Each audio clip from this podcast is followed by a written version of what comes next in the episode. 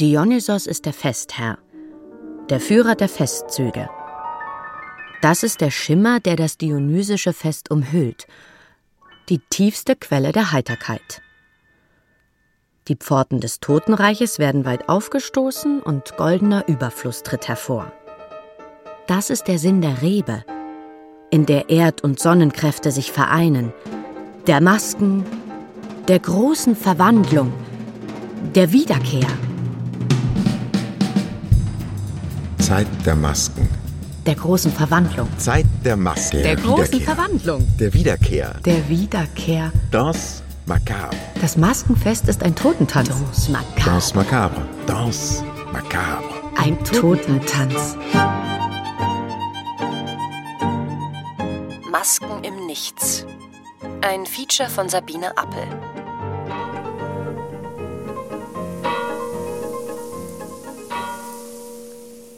Nachtstunde schlug.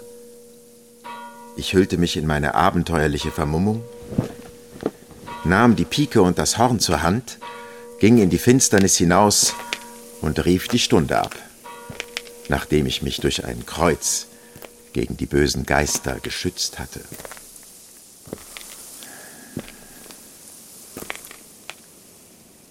Es war eine von jenen unheimlichen Nächten, wo Licht und Finsternis schnell und seltsam miteinander abwechselten. Am Himmel flogen die Wolken vom Winde getrieben wie wunderliche Riesenbilder vorüber, und der Mond erschien und verschwand im raschen Wechsel.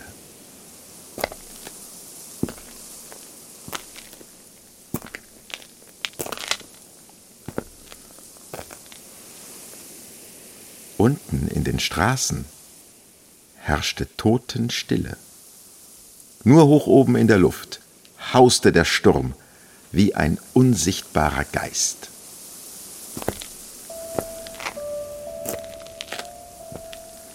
Es war mir schon recht, und ich freute mich über meinen einsam widerhallenden Fußtritt, denn ich kam mir unter den vielen Schläfern vor wie der Prinz im Märchen in der bezauberten Stadt, wo eine böse Macht jedes lebende Wesen in Stein verwandelt hatte. Oder wie ein einzig übrig gebliebener nach einer allgemeinen Pest oder Sündflut. Der letzte Vergleich machte mich schaudern. Nachtwachen ein unter Pseudonym verfasstes Werk der Frühromantik, erschienen 1804 im Journal von neuen deutschen Originalromanen des Verlegers Ferdinand Dienemann im sächsischen Penich. Das Rätselraten um die Autorschaft gilt seit 1987 in der Literaturwissenschaft als beendet eine Werklistung in einer in Amsterdam aufgefundenen Autographensammlung machte den Braunschweiger Dramaturgen, Kritiker und Theaterschriftsteller Ernst August Klingemann offenbar endgültig als Verfasser des seltsamen Werkes aus. Zuvor hatte man vor allem in den Romantikerkreisen selbst Ausschau gehalten, etwa bei dem Dichter Jean Paul oder auch bei E.T.A. Hoffmann. Zu groß war die stoffliche, motivische und atmosphärische Nähe. Jean-Paul selbst hielt den unbekannten Autor für einen seiner gelehrigsten Schüler.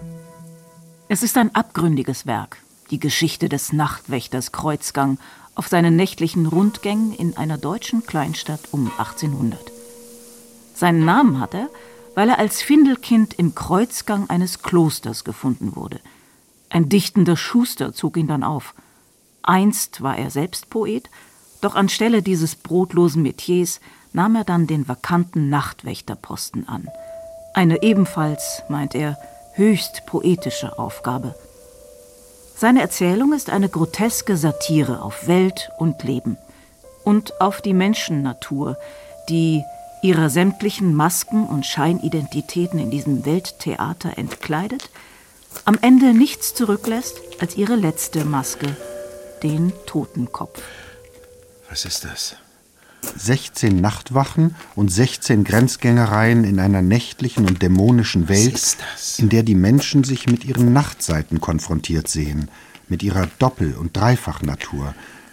mit ihrem dämonischen Ich, das keinen Ausweg mehr sieht, keine höhere Rückbindung, keinen Trost. Wehe. Was ist das? Bist doch du nur eine Maske und betrügst mich? Ich sehe dich nicht mehr, Vater. Wo bist du? Bei der Berührung zerfällt alles in Asche. Und nur auf dem Boden liegt noch eine Handvoll Staub. Und ein paar genährte Würmer schleichen sich heimlich weg wie moralische Leichenredner, die sich beim Trauermale übernommen haben. Ich streue diese Handvoll väterlichen Staubs in die Lüfte und es bleibt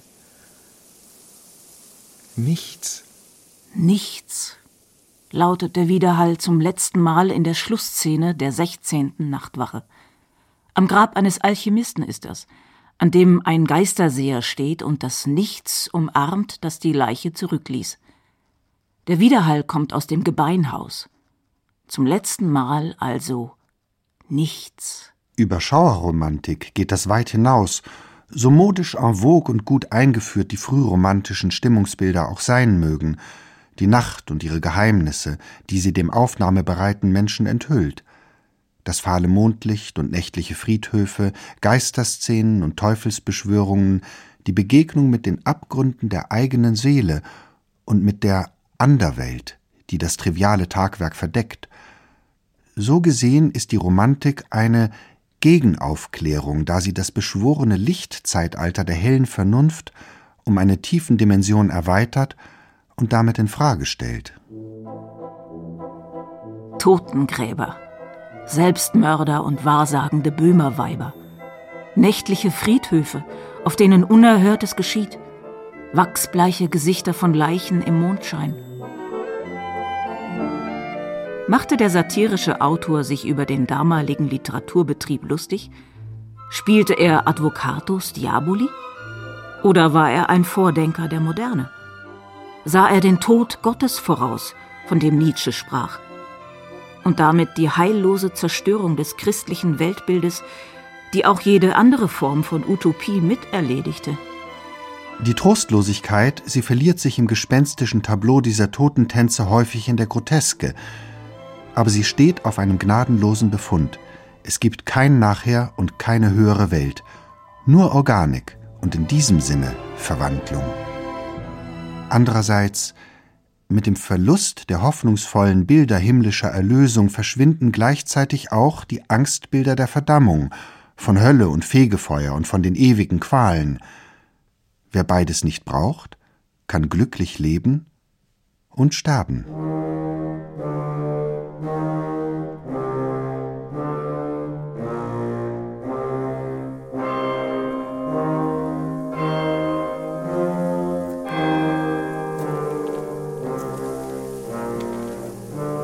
Erste Nachtwache. Der sterbende Freigeist. Halt. Dort wacht ein Kranker. Auch in Träumen wie der Poet. In wahren Fieberträumen. Der Mann war ein Freigeist von jeher, unterhält sich stark in seiner letzten Stunde, wie Voltaire.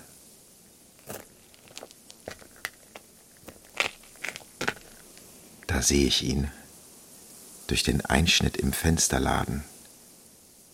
Er schaut blass und ruhig in das leere Nichts, wohin er nach einer Stunde einzugehen gedenkt, um den traumlosen Schlaf auf immer zu schlafen. Aber die selbsternannten Vertreter Gottes auf Erden wollen dem Sterbenden diesen Frieden nicht gönnen. Neben ihm steht glühend vor Zorn der Pfaff mit aufgehobenem Kruzifixe, den Freigeist zu bekehren. Seine Rede schwillt mächtig an wie ein Strom, und er malt das Jenseits in kühnen Bildern, aber nicht das schöne Morgenrot des neuen Tages und die aufblühenden Lauben und Engel, sondern wie ein wilder Höllenbräugel, die Flammen und Abgründe und die ganze schaudervolle Unterwelt des Dante. Vergebens, der Kranke bleibt stumm und starr. Er sieht mit einer fürchterlichen Ruhe ein Blatt nach dem anderen abfallen, und er fühlt, wie sich die kalte Eisrinde des Todes höher und höher zum Herzen hinaufzieht. Der Sterbende sieht die Masken fallen, die Lauben und Engel, aber auch die Gestalten der Unterwelt, Hölle und Teufel, die Masken des Lebens und die Masken des Todes, die Masken Gottes wie die teuflischen Masken. Welche Szene wird er in seiner letzten Stunde bereitwillig annehmen, im letzten leuchtenden Auflodern der schon verlöschenden Flamme, das neues, höheres Leben verspricht? Die Welt des Glaubens und der Poesie, die den irdischen und den himmlischen Strahl zu einem wunderbaren Glanze verschmilzt, ist verlockend. Und das spürt auch der sterbende Freigeist. Aber der Kranke wies die höhere Hoffnung fest und entschieden zurück und führte dadurch einen großen Moment herbei. Der Pfaff donnerte ihm zornig in die Seele und malte jetzt mit Flammenzügen wie ein Verzweifelnder und bannte den ganzen Tartarus herauf in die letzte Stunde des Sterbenden. Dieser lächelte nur und schüttelte den Kopf. Ich war in diesem Augenblicke seiner Fortdauer gewiss, denn nur das endliche Wesen kann den Gedanken der Vernichtung nicht denken. Während der unsterbliche Geist nicht vor ihr zittert, der sich ein freies Wesen ihr frei opfern kann, wie sich die indischen Weiberkühen in die Flammen stürzen und der Vernichtung weihen. Maske. Das Wort kommt mutmaßlich aus dem Arabischen. Maschara in der Bedeutung von Posse, Scherz, Narrtei und bezeichnet eine künstliche Hohlform zur Gesichtsverkleidung zwecks Unkenntlichmachung der Person, aber auch zur Schreckwirkung für andere. Da sie häufig auch eine Ganzkörpermaske ist, scheint sie als Kunst- und Kultobjekt eins zu werden mit der Person, die sie trägt. Eine verblüffende und tief bedeutsame Überblendungsebene offenbart die Tatsache, dass das lateinische Wort für Maske persona war. Es steht in Verbindung mit den verschiedenen Rollen in einem kultischen Schauspiel und hat somit viel mit den Rollen des Menschen in der Gesellschaft zu tun. Aber eben auch mit dem Tod. Die Urmaske. Vielleicht ist es tatsächlich das starre Totengesicht, das seine Nachahmung in den menschlichen Schöpfungen fand. Das Masketragen ist kultischen Ursprungs als Schreckbild zur Dämonenverscheuchung und man findet es bei nahezu allen Völkern und Kulturen. Von den hölzernen Ritualmasken in vielen Teilen Subsahara-Afrikas über die geschliffenen Grünsteinmasken der Teotihuacan-Kultur Altmexikos, die Totenmasken Ägyptens bis zu den Goldmasken in den Gräbern von Mykene und Kertsch im vorklassischen antiken Griechenland, die den Toten aufgesetzt wurden, um sie vor der Begegnung mit Dämonen zu schützen. Auch unsere heutigen Fastnachtsbräuche gehen auf vorchristliche Kulthandlungen zurück. Vor allem auf die germanischen und keltischen Frühlingsfeiern, um den Winter und Krankheiten zu vertreiben. Von Beginn an, also angefangen bei den kultischen Urformen, hat das Anlegen einer Maske etwas mit Anverwandlung zu tun. Entweder eines übernatürlichen Wesens oder aber gesellschaftstypischer Rollen und Charaktere, die nur selten individuelle Züge aufweisen. Wer eine Maske anlegt, fühlt sich innerlich verwandelt und nimmt in dieser Zeit Eigenschaften an, die dem darstellenden Wesen entsprechen, dem Dämon, dem Gott oder eben dem typisierten Charakter.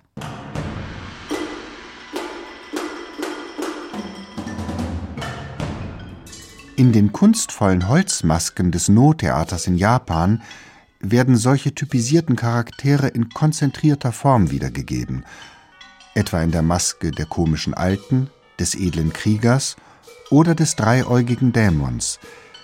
Dass das Maskeanlegen zur zeremoniellen Vorbereitung des Schauspielers auf der Bühne des No-Theaters gehört, zeigt die bewusste Erweiterung der Identität, die mit dem Maskentheater einhergeht – und selbst die Helmmasken der Römerzeit sollten ihren Trägern, den Kriegern, über die reine Schutzfunktion hinaus zugleich ein heroisches Gefühl vermitteln und damit eine heroische Identität geben. Der Maskenträger, die Maskenträgerin braucht Fantasie, und die Maske spielt ein schillerndes Spiel, das kunstvoll zwischen Enthüllung und Verbergung changiert. Die europäischen Theatermasken leiten sich von den Kultmasken des Rauschgottes Dionysos im antiken Griechenland ab. Von den ursprünglichen Kultfeiern, Maskentänzen und einfachen Chorliedern, um den Rausch- und Fruchtbarkeitsgott zu ehren, entstand das antike Theater, das immer komplexere Handlungsstrukturen in seinen Darbietungen entwarf, aber die Masken zunächst beibehielt. Mit dem Aufkommen der Pantomime wurden sie im klassischen Drama aber allmählich verdrängt. Erst die Commedia dell'arte, die volkstümliche italienische Stehgreifkomödie, führte die Masken für ihre Typen und Stereotypen dann wieder ein. Sie finden sich heute noch im Tableau des italienischen Karnevals und in mannigfachen anderen Formen des Improvisationstheaters all'italienne, der Dottore, der Pantalone, Columbina und Pulcinella, der schwatzhafte, gelehrte Pedant, der vornehme Kaufmann, zugleich der geprellte Ehemann, der pfiffige Diener und seine Geliebte, Scaramuccio, der prahlende Capitano. Kostüm, Maske und Rolle sind eins und haben einen großen Wiedererkennungswert, etwa beim römischen Karneval. Indessen, dass der Korso immer belebter wird und unter den vielen Personen, die in ihren gewöhnlichen Kleidern spazieren, sich hier und da ein Pulcinell zeigt, hat sich das Militär vor der Porta del Popolo versammelt. Es zieht, angeführt von dem General zu Pferde, in guter Ordnung und neuer Montur mit klingendem Spiel den Korso herauf und besetzt sogleich alle Eingänge in denselben. Er richtet ein paar Wachen auf den Hauptplätzen und übernimmt die Sorge für die Ordnung der ganzen Anstalt. Die Verleiher der Stühle und Gerüste rufen nun emsig den Vorbeigehenden an. Luagi! Luagi, Patrone, Luagi! Nun fangen die Masken an, sich zu vermehren. Junge Männer, geputzt in Festtagskleidern der Weiber aus der untersten Klasse, mit entblößtem Busen und frecher Selbstgenügsamkeit, lassen sich meist zuerst sehen. Sie liebkosen die ihnen begegnenden Männer, tun gemein und vertraut mit den Weibern als mit ihresgleichen, treiben sonst, was ihnen Laune, Witz oder Unart eingeben. Wir erinnern uns unter anderem eines jungen Menschen, der die Rolle einer leidenschaftlichen, zanksüchtigen und auf keine Weise zu beruhigenden Frau vortrefflich spielte und so sich den ganzen Korso hinabzankte, jedem etwas anhängte, indes seine Begleiter sich alle Mühe zu geben schienen, ihn zu besänftigen. Hier kommt ein Pulcinell gelaufen, dem ein großes Horn an bunten Schnüren um die Hüfte gaukelt – durch eine geringe Bewegung, indem er sich mit den Weibern unterhält, weiß er die Gestalt des alten Gottes der Gärten in dem heiligen Rom kecklich nachzuahmen. Und seine Leichtfertigkeit erregt mehr Lust als Unwillen. Hier kommt ein anderer seinesgleichen, der bescheidener und zufriedener seine schöne Hälfte mit sich bringt. Ein Zauberer mischt sich unter die Menge, lässt das Volk ein Buch mit Zahlen sehen und erinnert es an seine Leidenschaft zum Lottospiel. Mit zwei Gesichtern steckt einer im Gedränge. Man weiß nicht, welches sein Vorderteil, welches sein Hinterteil ist, ob er kommt, ob er geht. Der Karneval ist ein Spiel mit den Urformen unserer Existenz, unseren Archetypen. Und er ist eine mystische Form der Entgrenzung – im Zeichen des Rauschgottes Dionysos, dem ersten kultischen Maskenträger. Zugleich hat der Karneval seine eigene Ordnung, bewacht auf dem Korso vom Militär, während er die Ordnung der Welt durcheinanderwirbelt, mitunter von unten nach oben kehrt oder auch von oben nach unten. Einmal darf der Bettler König sein, die züchtige Haustochter eine femme fatale, eine verwegene Domina, die Gesellschaftsdame ein Scheuerweib oder der Magistratsbeamte ein lässiger Lebemann in der Maske des Scaramuccio. Auch die Geschlechter wechseln oder verwischen im wogenden Maskenfest. Alles ist erlaubt. Johann Wolfgang von Goethe, er beschrieb hier den römischen Karneval, war jedenfalls begeistert vom komödiantischen Naturtalent vieler Italiener, die die Commedia dell'arte verinnerlicht hatten und immer auch ein wenig Theater und Theatralik in ihren Alltag einbauten.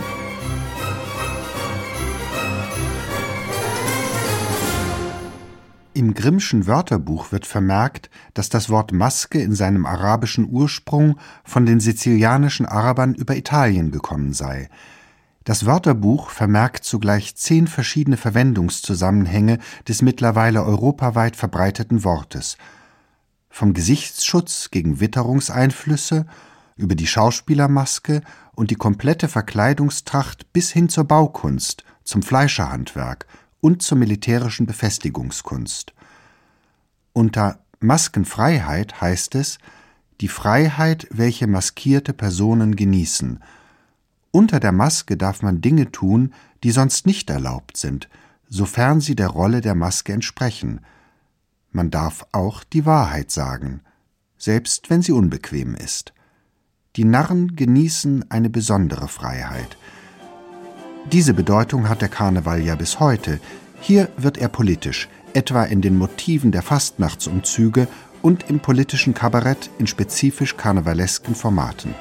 Dass wir die keltisch-germanischen Frühlingsfeiern zur Winter- und Dämonenaustreibung übernommen haben in unsere Karnevalsriten, hat natürlich einen christlichen Hintergrund. Karneval heißt wörtlich so etwas wie Fleisch adieu. Vor der Fastenzeit, die mit dem Osterfest endet, wird noch einmal ausgelassen gefeiert. Da geht es dann mitunter auch überaus feuchtfröhlich zu, weinselig dionysisch, um in der Sprache der kulturellen Herkunft der Riten zu bleiben. Auch das also, ritueller Alkoholkonsum, ist sozusagen ein Weltkulturerbe. Man trägt dabei ja noch immer die Maske. Tanz der Masken. Die große Verwandlung. Die große Verwandlung. Das Maskenfest ist ein Totentanz. Danse macabre. Tanz der Masken. Das Maskenfest ist ein Totentanz. Die große Verwandlung. Danse macabre. Danse macabre.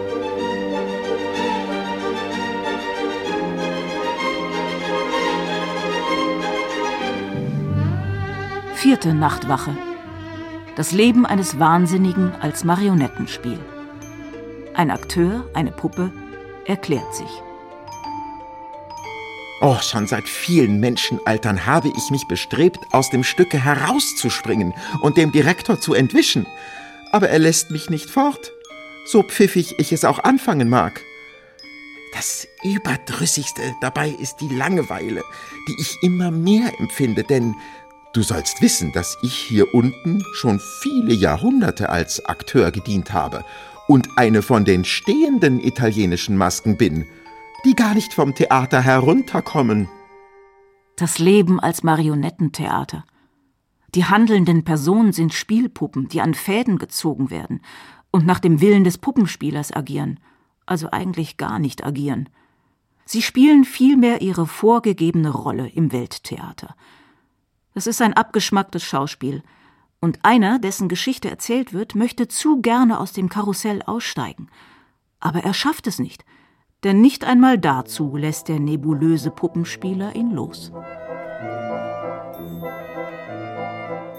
Kreuzgang, der Nachtwächter, erzählt die Geschichte des lebensmüden, aber wegen einer Gotteslästerung zum ewigen Leben verdammten Spaniers Don Juan in einem Marionettentheater – die Geschichte des feurigen Don Juan und seines sanftmütigen Bruders Don Ponce ist in dem grotesken Spiel eine gänzlich andere, als es die Überlieferung auf den ersten Blick nahelegt. Der Lebemann ist ein suizidaler Grübler und Denker, der vor der Unendlichkeit kapituliert. Ich schaue tief in mich selbst hinein, wie in einen unermesslichen Abgrund, in dem die Zeit wie ein unterirdischer, nie versiegender Strom dumpf dahinrauscht, und aus der finstersten Tiefe schallt das Wort ewig, einsam herauf. Und ich stürze schaudernd vor mir selbst zurück und kann mir doch nimmer entfliehen.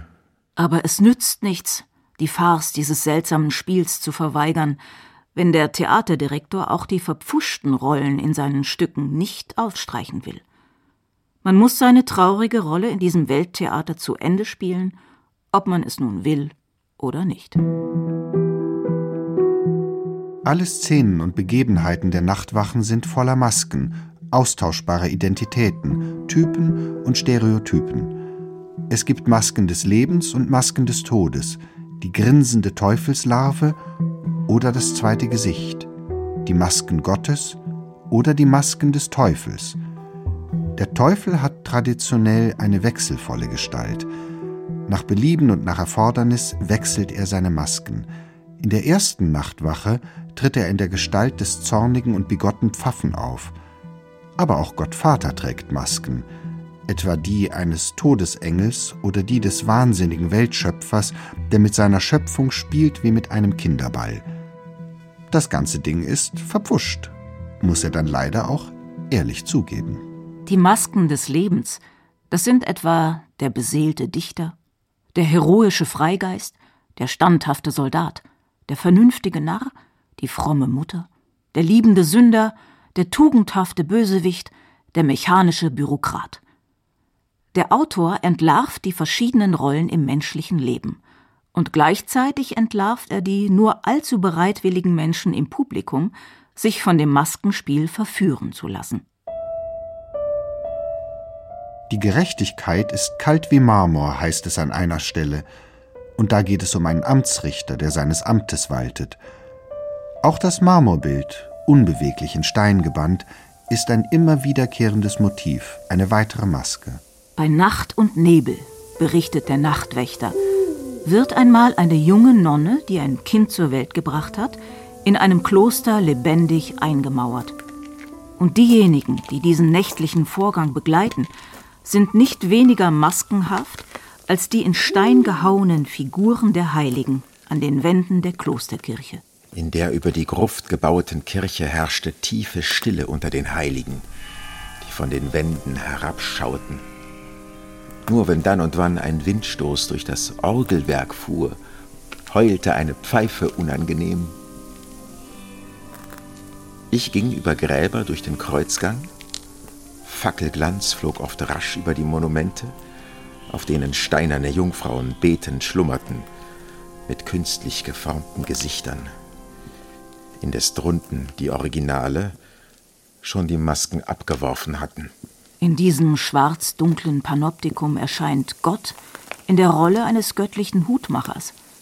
Er setzt den gestaltlosen Rümpfen verschiedene Hüte auf, und damit sind sie dann ausstaffiert für ihre Weltrolle. Was aber, wenn die Menschenpuppen ihre Rollenhaftigkeit realisieren und erkennen, dass selbst ihre Empfindungen nur Projektionen sind? kein Ich zu haben, scheint sich als die größte Angst abzuzeichnen an diesem Nachthimmel der frühen Moderne. Das Leben läuft an dem Menschen vorüber, aber so flüchtig, dass er es vergeblich anruft, ihm einen Augenblick standzuhalten, um sich mit ihm zu besprechen, was es will und warum es ihn anschaut. Da fliehen die Masken vorüber, die Empfindungen, eine verzerrter als die andere. Freude. Steh mir Rede, ruft der Mensch, weshalb du mir zulächelst. Die Larve lächelt und entflieht. Schmerz, lass dir fest ins Auge schauen. Warum erscheinst du mir? Auch er ist schon vorüber. Zorn, warum blickst du mich an? Ich frage es, und du bist verschwunden.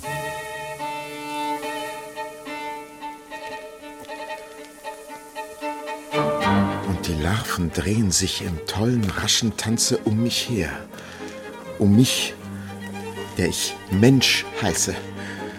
Und ich taumle mitten im Kreise umher, schwindelnd von dem Anblicke und mich vergeblich bemühend, eine der Masken zu umarmen und ihr die Larve vom wahren Antlitze wegzureißen. Aber sie tanzen und tanzen nur. Und ich? Was soll ich denn im Kreise? Wer bin ich denn, wenn die Larven verschwinden sollten? Gebt mir einen Spiegel, ihr Fastnachtsspieler, dass ich mich selbst einmal erblicke.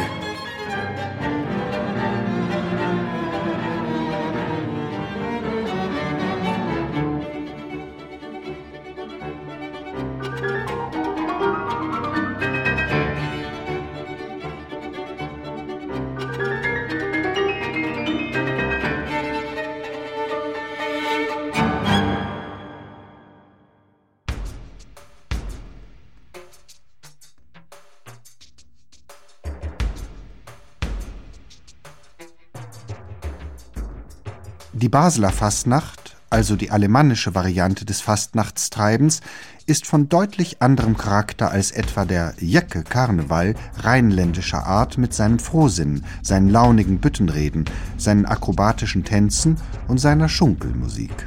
Etwas Unheimliches mutet der Basler Fasnacht an.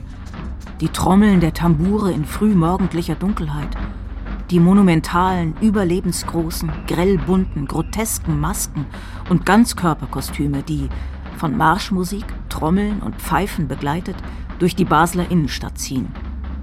Das alles hat etwas Archaisches, worin der kultische Ursprung der Fastnachts- und Frühlingsfeier noch spürbar wird. Niemand soll unter der Maske erkennbar sein. Auch das gehört zu den Gepflogenheiten der Basler Fastnacht. Speziell ist in Basel auch der Zeitraum der Fastnachtsfeierlichkeiten, nämlich nach einem älteren Brauch um eine Woche nach hinten verschoben. Dann, wenn woanders der Fasching gerade vorbei ist. In der Katerstimmung des Aschermittwochs, dem Kehraus.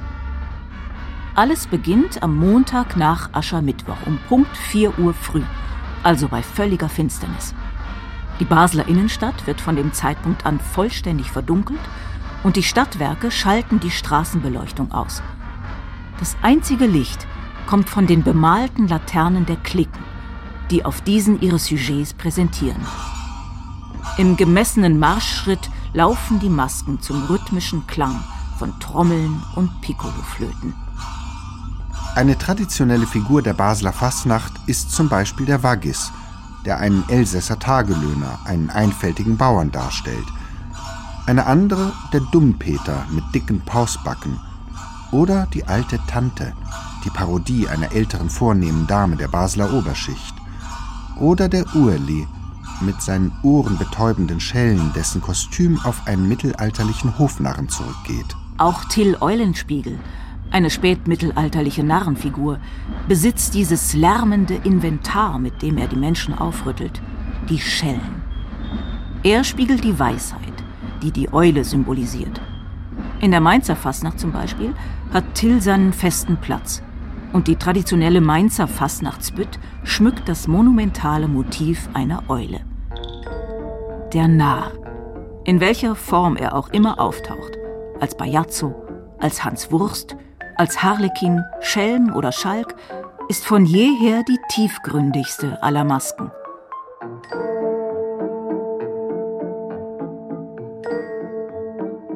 Prolog des Hans Wurstes zu der Tragödie Der Mensch.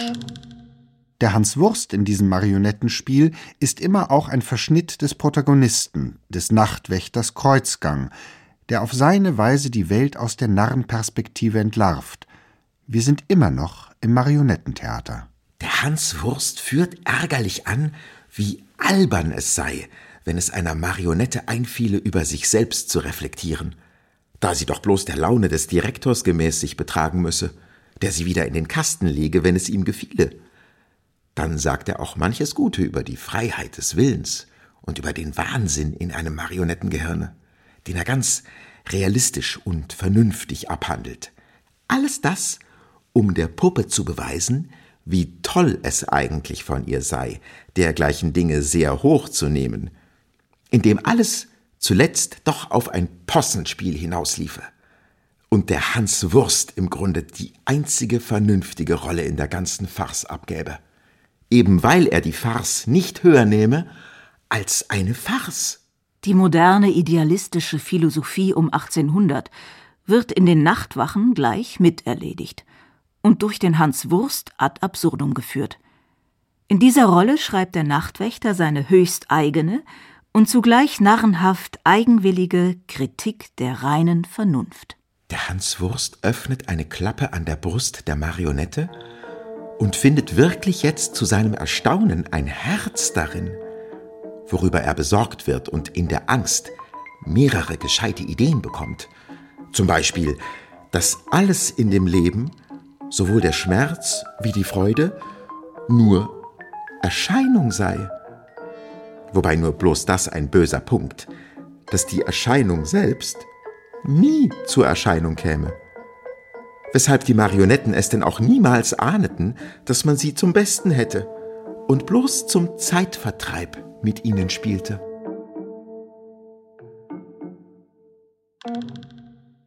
In den Nachtwachen des Bonaventura ist die Maske keine Verkleidung, sondern eine gesellschaftliche Konstante und existenzielle Grundbedingung. Es gibt keine Identität ohne Maske. Aber muss uns das ängstigen? Kann man nicht mit den wechselnden Masken das Leben feiern in all seiner Vielfalt und Buntheit? Und ist es nicht das Vorrecht des freien Geistes, auf den Versuch hinzuleben, sich dem Abenteuer anbieten zu dürfen? Das Meisterschaftsvorrecht des freien Geistes, mit Nietzsche gesprochen. Dem Ich, dem schillernden Träger einer bunten und oszillierenden Welt, wären damit keinerlei Grenzen gesetzt. Es kann alles sein, alles.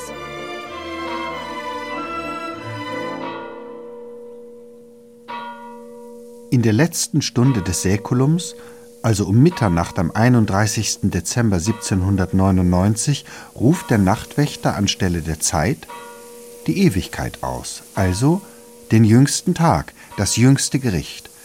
Er treibt einen perfiden Scherz mit den Erdenbürgern der kleinen Stadt und löst damit unter ihnen einen großen Tumult, helle Panik aus. Sechste Nachtwache, das Weltgericht. So manche Blutsauger und Vampire denunzierten sich selbst als des Hängens und Köpfens würdig und drangen darauf, dass noch in der Eile hier unten ihr Urteil an ihnen vollzogen würde, um die Strafen von höherer Hand von sich abzuwenden. Der stolzeste Mann im Staate stand zum ersten Male demütig und fast kriechend mit der Krone in der Hand und komplimentierte mit einem zerlumpten Kerl um den Vorrang, weil ihm eine hereinbrechende allgemeine Gleichheit möglich schien. Die Masken fallen. Ämter wurden niedergelegt, Ordensbänder und Ehrenzeichen eigenhändig von ihren unwürdigen Besitzern abgelöst. Seelenhirten versprachen feierlich künftighin ihren Herden neben den guten Worten noch obendrein ein gutes Beispiel in den Kauf zu geben, wenn der Herrgott nur dieses eine Mal es noch beim Einsehen bewenden ließe. Masken im Nichts. Aber sie fallen, die falschen Masken. Oh, was kann ich's beschreiben, wie das Volk vor mir auf der Bühne in und durcheinander lief und in der Angst betete und fluchte und jammerte und heulte und wie jeglicher Maske auf diesem zusammengeblasenen großen Balle die Larve von dem Antlitze fiel und man in Bettlerkleidern Könige und umgekehrt in Ritterrüstungen Schwächlinge und so fast immer das Gegenteil zwischen Kleid und Mann entdeckte. Kommt es denn überhaupt darauf an, was man ist und mit welchem Kleid man sich schmückt, mit welcher Rolle und Larve man sich in dem Welttheater bewegt, wenn doch alles ohnehin nur ein großer Mummenschanz ist? Die Bestandsaufnahme des Nachtwächters anlässlich seines falschen Weltgerichts, das er mit sarkastischer Lust inszenierte, ist ernüchternd, wenn er den wankenden Planeten betrachtet mit seinen Paradiesen und Kerkern, seinen gelehrten Republiken und Narrenhäusern. Was haben die Menschen aus ihm gemacht? Nichts, gar nichts. Die Welt bleibt ein Tollhaus, aber doch ein berückendes Spiel. Es wird auch kein Weltgericht geben, denn es wäre der Mühe nicht wert, sagt der Nachtwächter. Aber es gibt wechselnde Rollen im bunten Welttheater. Sagt mir, mit was für einer Miene wollt ihr bei unserem Herrgott erscheinen? Ihr, meine Brüder. Fürsten, Zinswucherer, Krieger, Mörder, Kapitalisten, Diebe, Staatsbeamte, Juristen, Theologen, Philosophen, Narren? Je mehr Masken übereinander liegen, umso größer ist der Spaß, sie eine nach der anderen abzuziehen. Soweit der Hans Wurst in seinem Prolog zur Tragödie Der Mensch. Was bleibt? Zunächst die vorletzte, die satirische Maske, die immerhin den Spaß garantiert. Und dann die letzte. Das ist der Schädel ohne Schopf und Zopf, mit dem der Tragikomiker am Ende abgeht. Gestaltung, Umgestaltung, mehr nicht. Aber alles kehrt wieder in der Natur, ewige Wiederkehr. Und die Maskenfeste feiern den Frühling. Der Totenkopf fehlt nie hinter der liebäugelnden Larve.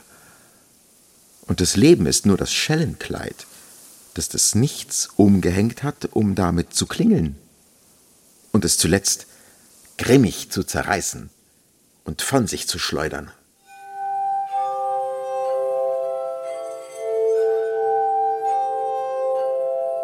Die venezianischen Maskenfeste, die heute noch mit großer Begeisterung gefeiert werden, verweisen, was die Mode angeht, auf die Zeit Giacomo Casanovas im 18. Jahrhundert, als der Karneval in Venedig seine größte Pracht entfaltete und die Sitten zugleich immer lockerer wurden. Er geht ursprünglich auf die Saturnalien im Römischen Reich zurück, ein Fest zu Ehren des Gottes Saturn. Mit dem fulminanten Aufstieg der Stadtrepublik entwickelte er sich aber immer mehr zu einer Selbstdarstellung Venedigs in ihrer Blütezeit.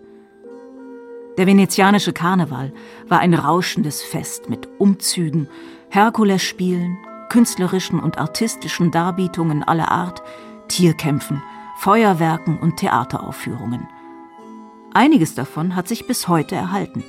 So zum Beispiel der Engelsflug Volo dell'Angelo, bei dem ein Artist an einem Stahlseil gesichert vom Campanile herab über den Markusplatz schwebt. Venezianische Masken und Kostüme haben heute noch immer ihren festen Platz, und zwar bis in die Alltagskultur, weit über die traditionellen Maskenfeste hinaus. In der Kunst, im Film, im Design, bis hin zur Popmusik und zur Werbung besitzen sie einen großen Wiedererkennungswert. Der Casanova-Film Federico Fellinis von 1976 schuf so etwas wie den Auftakt zu einem Revival des venezianischen Karnevals und des Maskenzaubers, der zeitlos scheint. Die Beliebtheit der Maskenfeste an den europäischen Fürstenhöfen in der Zeit Casanovas und weit darüber hinaus, und zwar ganzjährig, keineswegs auf die Karnevalszeit beschränkt, hatte allerdings auch den einen oder anderen zwielichtigen Aspekt. Unter der Unkenntlichkeit der Maske war die Möglichkeit zu erotischen Abenteuern gegeben, gelegentlich sogar in der beibehaltenen Anonymität der Akteure. Homosexualität und Transsexualität wurde von jeher an den Höfen in schrillen und bunten Travestiefesten ausgelebt. Und als das Masketragen nahezu inflationär wurde, bot es Schutz für alle möglichen verborgenen Aktivitäten. Glücksspieler maskierten sich zum Schutz vor ihren Gläubigern oder verarmte Adelige beim Betteln an der Straßenecke. Die Welt will betrogen sein, drum sei sie betrogen. Alles, was tief ist, liebt die Maske. Dionysos ist der Festherr, der Maskengott. Flieht ins Verborgene.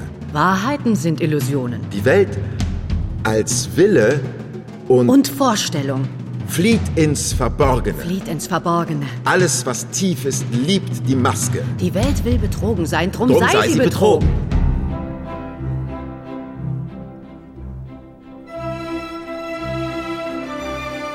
In allen Endzeitstimmungen haben die Masken Hochkonjunktur und so auch um 1900 im Fin de siècle. In der Dekadenzliteratur tauchen sie überall auf, aber auch in der bildenden Kunst. Manche Maler sind regelrecht besessen von Masken und das reicht bis in den Expressionismus.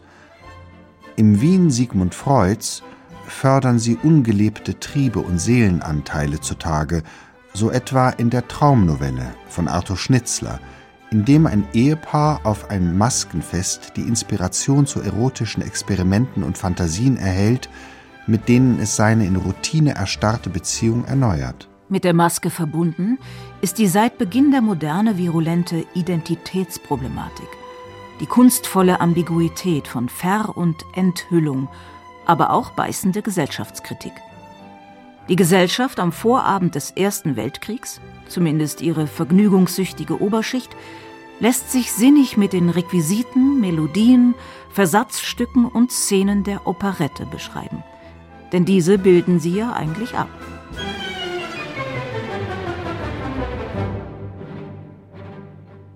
Es ist eine Talmi-Welt, die von Masken durchdrungen ist. Das erkennt auch der Hochstapler Felix Krull im gleichnamigen Roman Thomas Manns, der in alle Rollen schlüpft und die Gesellschaft damit demaskiert. Aber die Masken zugleich auch als Sprungbrett in privilegierte Schichten benutzt. Schließlich schlüpft er in die Rolle des Marquis de Venosta und tritt an seiner Stadt eine Weltreise an. Aber wer in alle Rollen schlüpfen kann, hat keinen Wesenskern. Die Welt als Artefakt. Welche Masken enthüllt die Nacht? Und welche Masken sind es, die fallen?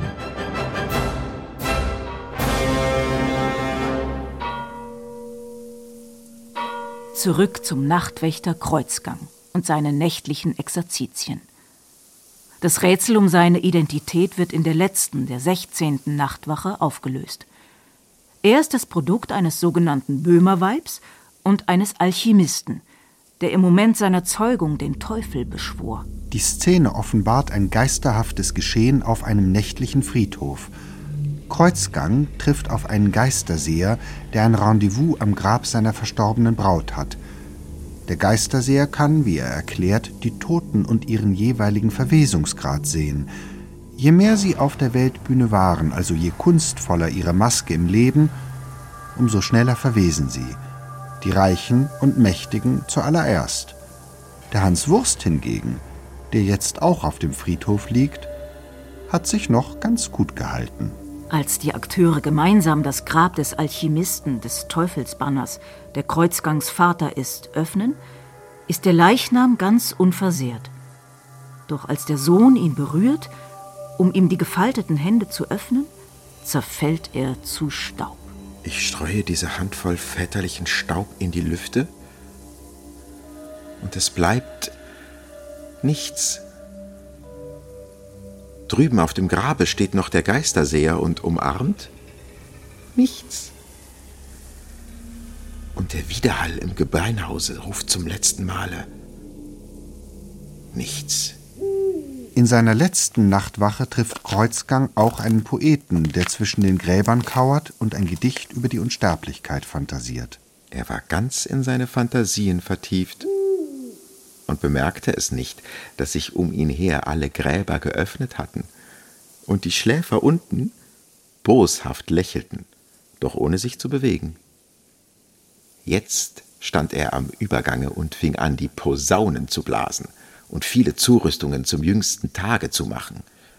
Eben war er im Begriffe, alle Toten zu erwecken. Da schien es, als ob etwas Unsichtbares seine Hand hielte. Und er blickte verwundert auf. Und unten, in den Schlafkammern, lagen sie noch alle still und lächelten. Und niemand wollte erwachen. Sie wollen weiter schlafen. Sie haben keine Lust auf Unsterblichkeit. Und der Rest ist Schweigen. Sein oder nicht sein. Sein oder nicht sein. Wenn denn die letzte Maske auch verschwindet und das Ich mit sich allein ist, wie wird es sich wohl die Zeit vertreiben? Das Leben? Ein Spiel der Masken. Ein Totentanz. Danse macabre. Schweigen. Sie hörten Masken im Nichts. Ein Feature von Sabine Appel. Es sprachen Vincent Glander, Mechthild Grabner, Caroline Weber und Stefan Wolf Schönburg. Ton und Technik Melanie Inten, Regie Marlene Breuer, Redaktion Niklas Vogel. Eine Produktion des Hessischen Rundfunks 2023.